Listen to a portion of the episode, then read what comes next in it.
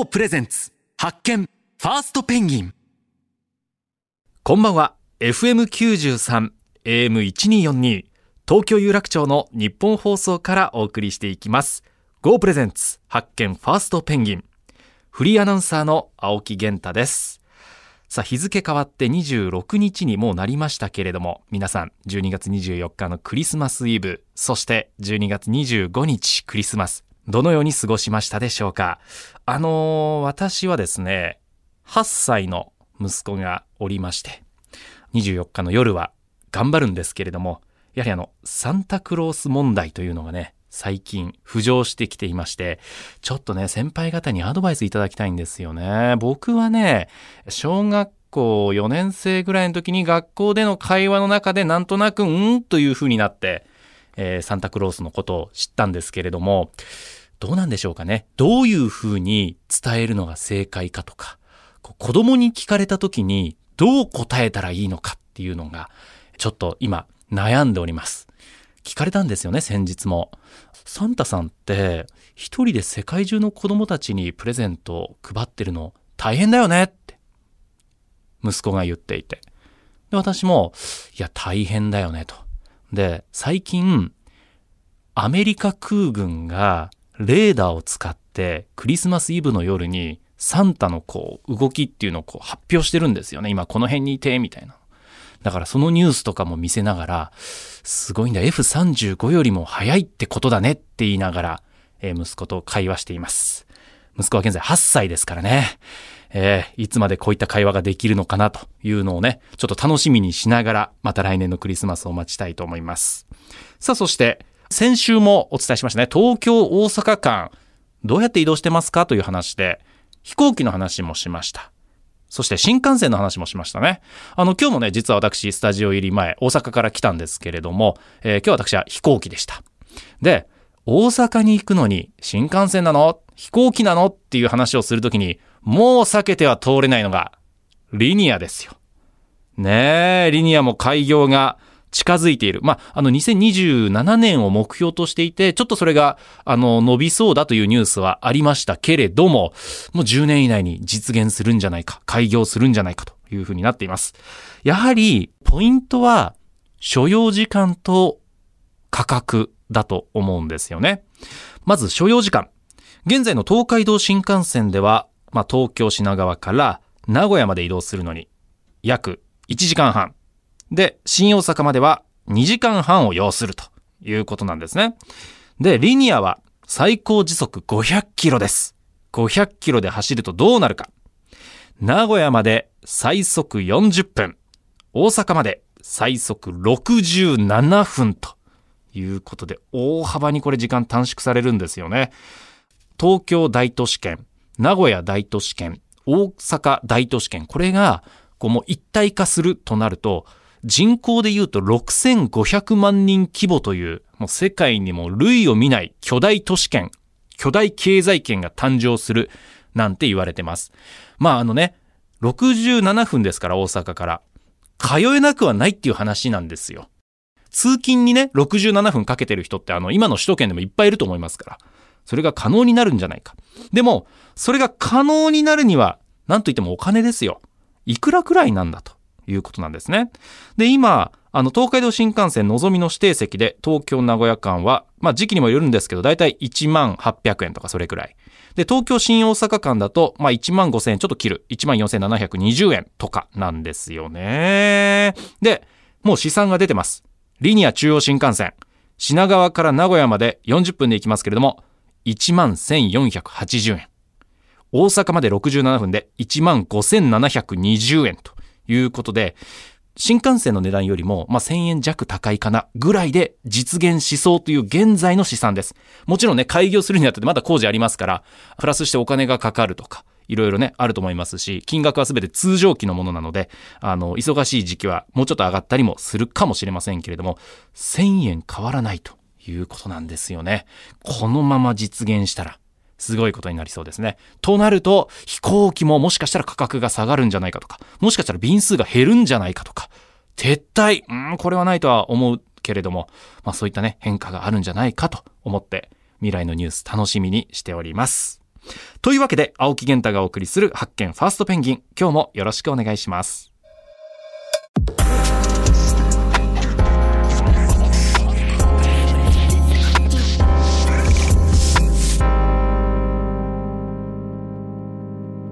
ゴープレゼンツ。発見。ファーストペンギン。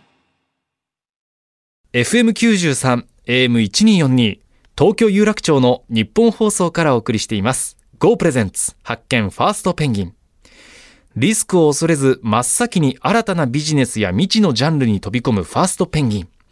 そんな勇気とチャレンジ精神を持っている方をゲストに迎えてその世界になぜ飛び込んだのか。その先にどんな未来を見据えているのかなど様々なビジョンを伺ってリスナーのあなたと新しい発見を探していく番組です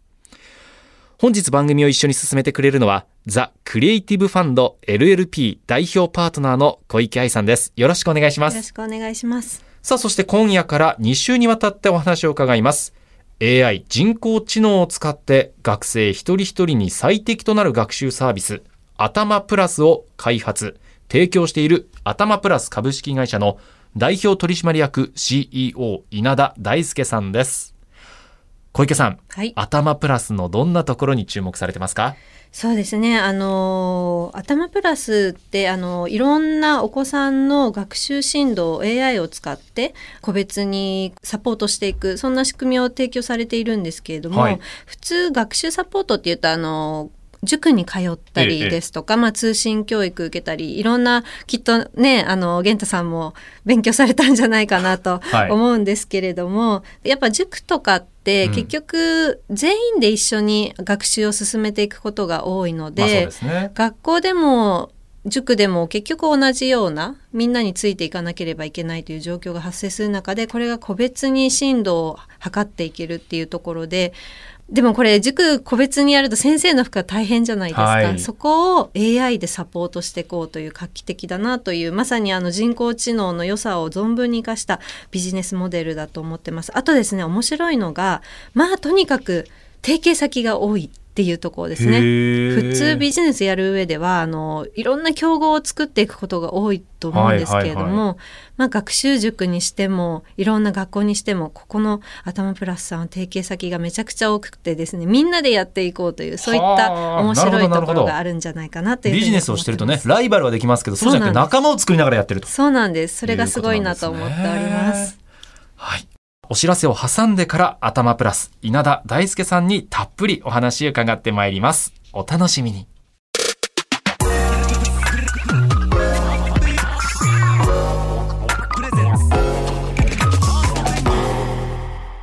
ゴープレゼンツ発見ファーストペンギン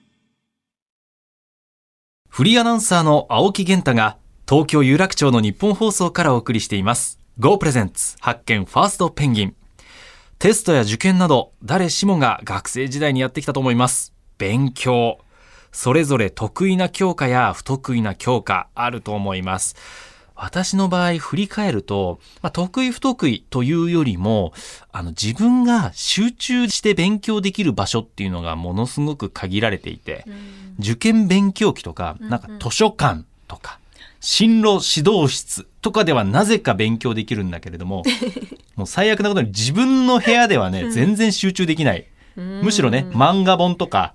テレビとか、パソコンとか、なんかね、誘惑がたくさんあって、ねそれに負けてしまう弱い人間だったので、こう、今デジタルデトックスじゃないけど、デトックス状態にちゃんとね、うんこう、自分を追い込まないとできなかったっていういねや。わかります。はい。でもまあ、そんな勉強もですね、技術革新があって、AI を使って個人個人に最適化、世界に一つだけのカリキュラムを作成する学習サービスを提供する会社が登場しているんです。頭プラスを開発、展開している頭プラス株式会社の代表取締役 CEO 稲田大輔さんをお迎えしました。よろしくお願いします。よろしくお願いします。まず簡単にですね、稲田さんの経歴ご紹介します。1981年、東京生まれ。あ、じゃあ私の2学年上ということになりますね。で、2006年に東京大学大学院情報理工学系研究科を修了。東大ですよ。学部も東大だったんですか？はい、そうです。2000年から入学いしてやってやーました。もうこれは小池さん勉強のプロですね。はいですね。はい。そして三井物産に就職し、ブラジルに渡った後、海外エドテックの投資責任者等を歴任されます。そして2017年4月、大学時代の友人らと共に atama plus を創業しました。ということで、ではだから、三井物産には、えー、11年ぐらいはい、11年間勤めていて、て2017年に創業しております。海外エドテックの投資責任者っていうのはどういったことをされてたんですか？エドテックというのはエデュケーションとテクノロジーを合わせた造語なんですけれども、テクノロジーを教育の世界に活用していこうという新しいビジネスのジャンルでございまして、世界中でテクノロジーをどんどん活用していこうという流れがある中で、三井物産としてもエドテックの領域に入っていけないかと。投資等を通じて新しい事業を作っていけないかということを模索しておりまして、その時の責任者をしておりました。だからまさにそのね、今頭プラスでやってらっしゃることと繋がってますよね。そうですね。ここは一つのきっかけになりましたうー。ん。小池さん、今ね、はい。本当いろんな分野、例えばこうあんまりこうテクノロジーが入ってこなかった教育だとか、うん。農業だとか、うん。まあそういった分野にもどんどんテクノロジー入ってきてますよね。そうですね。なかなかこう、人の力を使って進めてきた、まあ人と人との交流があって、はい。あの、やってきた分野って業界ってたくさんあると思うんですけれども、そ,、ね。こにテクノロジーの力を加えることで、いる人たちがより良い環境で学んだり作ったりしていけるっていうのは素晴らしいことだと思いますね。大学時代の友人らと共に頭プラスを創業ということですけれども、何人ぐらいで？大学の同級生3名で立ち上げました。一人はサークルの同級生、もう一人はクラスの同級生。なるほどですね。業界的には全然点でバラバラだったんですか？全然バラバラですね。私は三井物産出身ですけど、はい一人はリクルート出身、はい。もう一人はマイクロソフト出身という全然違うところから集まりましたい。やでも小池さん違う業界だからこそいろんなこう知見がこう集まってて、うんね三人寄ればという言葉がありますけど、まさにというね。まさに。しかも感じが三しますね社ともね、こうパワーがあって面白そうなので、ええ作ると楽しそうですね。はい。そして、リスナーの皆さんも気になっている方たくさんいると思いますけれども、この学習サービス頭プラス、これが一体どういったサービスなのか、まずは基本情報を教えてください。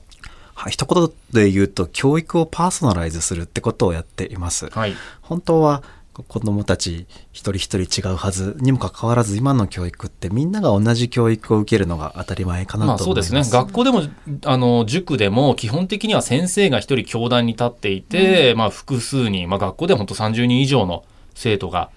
同じ話を聞く。で、その生徒の中はこうね、興味も学習習熟度も点でバラバラな中でうん同じ話を聞いてるっていうのが現状ですよね。なので一人一人に合わせた教育を自動的に作って提供するってことをやってます。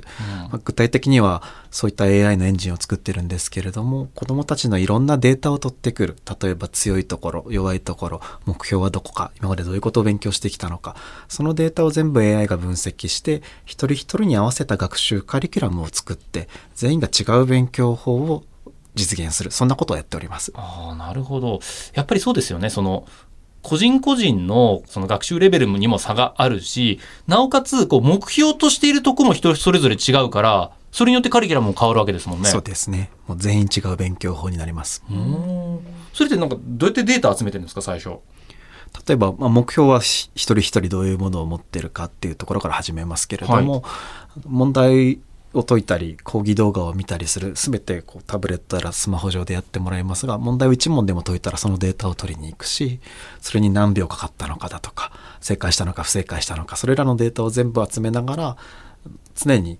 データを分析してその時その時々に一番合った学習コンテンツをレコメンドするってそんな仕組みを作ってます。ああ、なるほど。ということは、その生徒さんたちは、基本的にはタブレットでこう、いろいろ回答していくっていう。そうですね。タブレット、スマホ、PC を使ってます。なるほど。これ実際に現場、塾や予備校などでは、どのようにサービス展開されてるんですか？今、全国の塾予備校さん、大体3200教室以上でご活用いただいてるんですけれども、頭プラスを活用した授業というのが広まっておりまして、まあ、今までのように単に先生の授業を聞くだけではなくて、頭プラスを使って一人一人みんなタブレット上で勉強しながら、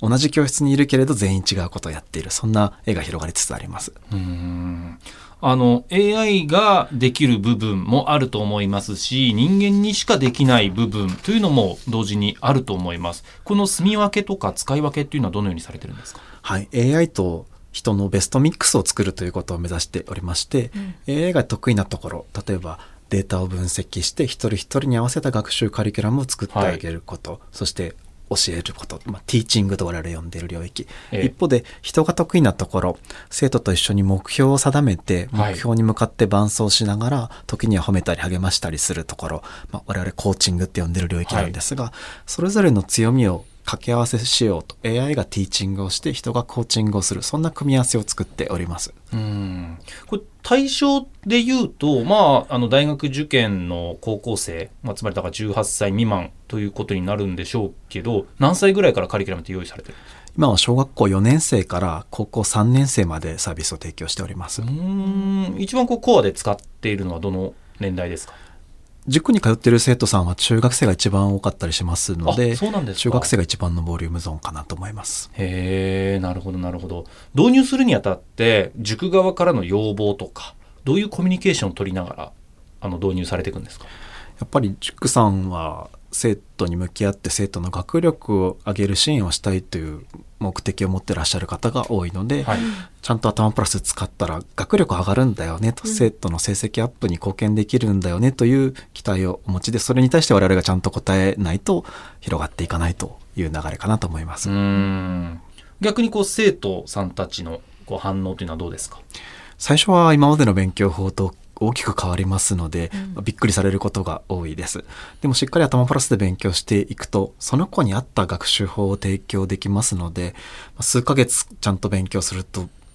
学校の成績がもう爆上がりするんですね。うん。模試の点でも構わないですけど、そういう結果が出てくると、あ、実は勉強って面白いんだと、うん。今まで自分勉強って苦手だと思ってたけど、どうやって勉強すればいいかが分かってなかっただけであって、その子に合った勉強法でできるとみんな、あ、実は面白いって言ってこう、目キラキラしていくなっていう印象があります。うん。ね、勉強はね小池さん結果が出るとモチベーションというのがもう全く変わりますからね。そうですね。ただそこにたどり着くまでがね、うん。ちょっとコツが必要だったり時間がかかってしまったりっていうとこですもんうね。ん。まあ、まあそういった意味で言うとじゃあ自分のねこう受験期とかを振り返っても、うんあのまあ別に自分の過去を否定するわけじゃないですけれども時間をかけてやっていたけれども実はもしかしたら無駄だったかもしれないその勉強時間っていうのがあったかもしれませんよねそういった意味では。ね。はい。あの、勉強の仕方って結構難しくて、実は分かってるんだけども、なんとなく繰り返さなきゃいけなくてやりまくってるっていうケースもありますし、うんそこを勉強してももう全然わからないんだよっていうところを勉強しし続けちゃってるケースもありますので、その子その子に合わせた、ここを勉強するのが一番効率的だよっていうやり方がありますので、それをまあ AI の力を借りるとぐっと効率的になっていくんじゃないかなと思ってます。うんそれがやっぱりなかなか1対大人数という枠組みで勉強してるとちょっとこう気づきにくいし手を差し伸べるのもまあ講師側教師側から見ても難しいということですよそうですね。まあ、あとね苦手なとこどうしても自分だと避けちゃったりとかね これあの今の若い方なんて特にそうですけれども親に言われたり、えー先生に言われるよりも、うん AI に言われた方が素直に聞ける可能性もありますよ。うんそうかも 一番説得力がもしかしたらあるかもしれないというね。確かにそんな声はよくいただくんですけども、はい我々の AI のキャラクター、頭先生っていうキャラクターがいるんですけど、ええ頭先生がこうレコメンドしてくれると、人間の先生だと全然言うこと聞く気にならないけど、頭先生ならちょっと厳しいけど聞いてやるよみたいな、そんな流れはあるかと思います。なるほどね。まあやっぱりね、気持ち、モチベーションの部分がね、一番大事だったりね、すると思いますから。ねはい。そして今年度から立命館との画期的なプロジェクトがスタートしたと聞きましたが、これは？はい、今年から立命館大学さんと組んで新しい入試、大学入試というものを始めました。今まで大学入試といったら、テストの点刻みで合否が決まるか、または過去にこういうことをやってきたという学習履歴を提出することで推薦等で入学につながっていくというのが主流だったと思います。それを大きく変えてですね、うん立命館大学の各学部が指定するこういう単元の習得がうんその後の大学の学習に生きるよとここをちゃんと習得してきてくれとはい。いう部分をちゃんと頭プラスで習得してくれば、はい。その習得していた人をちゃんとあの選抜しますよと。おー、なるほど。どの高校で何を学習してきたかだとか、うんそういう履歴は問わないので、うんええちゃんと必要なものを習得していることを問うという新しい入試が始まりました。習得しているのであれば何回チャレンジしてもいいよという、本当に習得しているかどうかを第一に見極めるという、まあ、ちょっと今までにはない形の入試を始めました。今までの入試の枠組みじゃなかなかそこはつかめなかったっていうことですか？そうですね。テスト1点刻みで測るか、うんまたは過去の、まあ、何々高校で成績が何とかでしたみたいうんな、それでしか測れなかったので、本当に大学入学後に必要なものを習得しているかどうかっていうのを測ることは難しかったかなと思います。なるほど、ね、そのあたりやっぱりこういろんなこうルートというかいろんな枠組みで入試を突破してきた学生が増えることでその多様性というのもね、うん生まれますからね。ありますよね。ううんん稲田さんいろいろなお話ありがとうございました。まだまだ伺いたいことがありますので、また次回もよろしくお願いします。よろしくお願いします。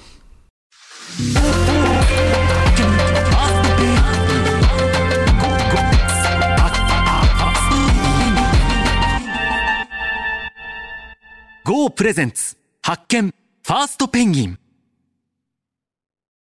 FM93、AM1242、東京有楽町の日本放送からお送りしてきました。Go プレゼンツ発見ファーストペンギン。頭プラス株式会社稲田大輔さんをお迎えしてお話を伺いました。小池さんいかがでしたか？はい。一番最初からね、あの違う業界で働いていた3人が集まって作った会社だよっていうのが、あそうなるとどういうふうに企業文化作られていったんだろうかっていう疑問があのまず真っ先に浮かんでまだまだ聞いてみたいと思いましたし、はい。あとは実際に授業の内容で AI によるそういったレコメンドサービスであの学生が勉強していくというところで今のあのちょうど多分小学生中学生ってもうデジタルネイティブの世代ですよね。そういう子たちがタブレットを使って AI のレコメンドだからこそ勉強していけるっていう部分が、あの存分にあるんじゃないかなっていうのは印象に残ってうます。ん。そしてね、ご自身の経歴、三井物産で、海外エドテックの投資責任者を歴任していた、まあ、そういった自分のキャリアをしっかりこう事業にも生かしてるっていうのもかっこいいですよね。そうですね番組ではあなたからの感想や質問、ビジネスに関する疑問、相談、こんな人をゲストに呼んでほしい、などなど、たくさんのメールお待ちしています。メールアドレスは pg.1242.com です。番組ホームページのメールフォームからも送っていただけます。また番組ホームページでは過去の放送をポッドキャストで配信しています。こちらもぜひチェックお願いします。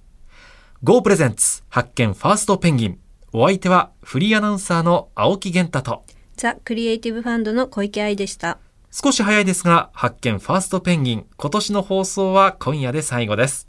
というわけで、また来年お耳にかかります。